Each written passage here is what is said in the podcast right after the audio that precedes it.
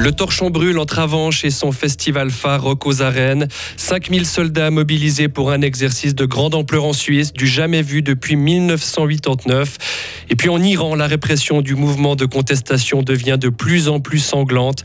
Vous entendrez l'inquiétude de femmes iraniennes qui vivent dans le canton de Fribourg. Et puis le ciel, lui, va devenir de plus en plus nuageux, signe annonciateur de pluie. Maximum 7 degrés aujourd'hui, mercredi 23 novembre 2022. Bonjour Mehdi Piquant. Bonjour Mike, bonjour à toutes et à tous.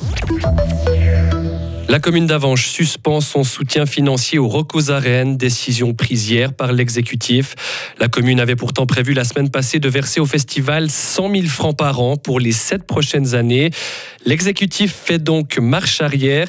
Il estime que la confiance est rompue avec les organisateurs qui, selon la commune, ont tenu des propos contradictoires ces derniers jours quant à la tenue d'une édition en 2023.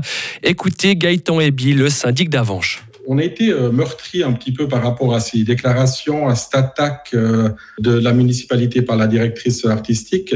On a fait beaucoup d'efforts pour sortir ce montant de subvention. C'est vrai que pour nous, c'est pas évident. On est une petite commune, on sort 700 000 francs euh, pour Rogos Arène sur 7 ans. Et c'est vrai que euh, on aurait voulu peut-être avoir un remerciement de la part de la fondation. Et puis c'est vrai qu'on l'a pas eu du tout.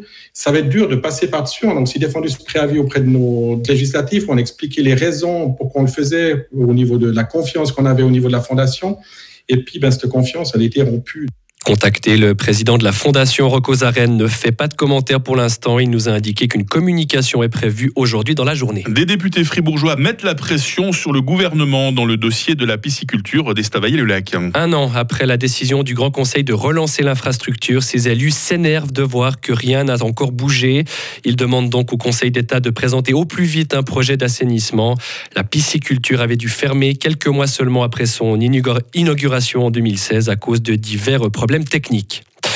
Les maçons sont toujours dans l'impasse. La huitième ronde de négociation n'a pas abouti à une solution, annonce faite hier soir par les entrepreneurs.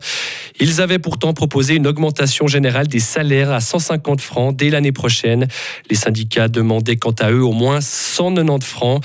Les acteurs vont se remettre autour de la table lundi prochain. Les trois candidates à la succession de Simonetta Sommaruga continuent leur opération séduction. Après Lucerne lundi, Eva Herzog, Evie Alemann et Elisabeth Baumschneider se sont hier soir à Lausanne pour des auditions publiques. Pour tenter de convaincre, le trio passera encore aujourd'hui à Zurich et demain à Listal dans le canton de Bâle-Campagne. Le Parti socialiste validera son ticket final samedi avant l'élection prévue le 7 décembre prochain. Jamais l'armée suisse n'avait mené un tel exercice de défense depuis la chute du mur de Berlin. Cette semaine, 5000 militaires sont mobilisés dans cinq cantons, Berne, Soleure, Lucerne, Zurich et Argovie. Il doit, cet exercice doit fournir des enseignements sur l'état des forces forces terrestres helvétiques. Du coup, la population doit s'attendre à voir défiler des troupes et des véhicules blindés. Les précisions de Daniel Reist, le porte-parole de l'armée. Il s'agit de tester les processus, les mouvements, les déplacements en char, la conduite de tout ceci, la conduite de quatre bataillons euh, mécanisés, d'un bataillon logistique, une compagnie d'infanterie de montagne et d'autres corps de troupes, de coordonner le tout et de voir où on en est entend tirer des enseignements sur la situation actuelle des forces terrestres et sur la manière dont elles doivent évoluer à l'avenir.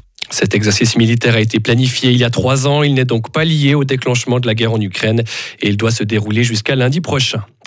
À l'étranger, cette nouvelle fusillade aux États-Unis. Un homme armé a tué plusieurs personnes dans un supermarché hier soir dans l'État de Virginie.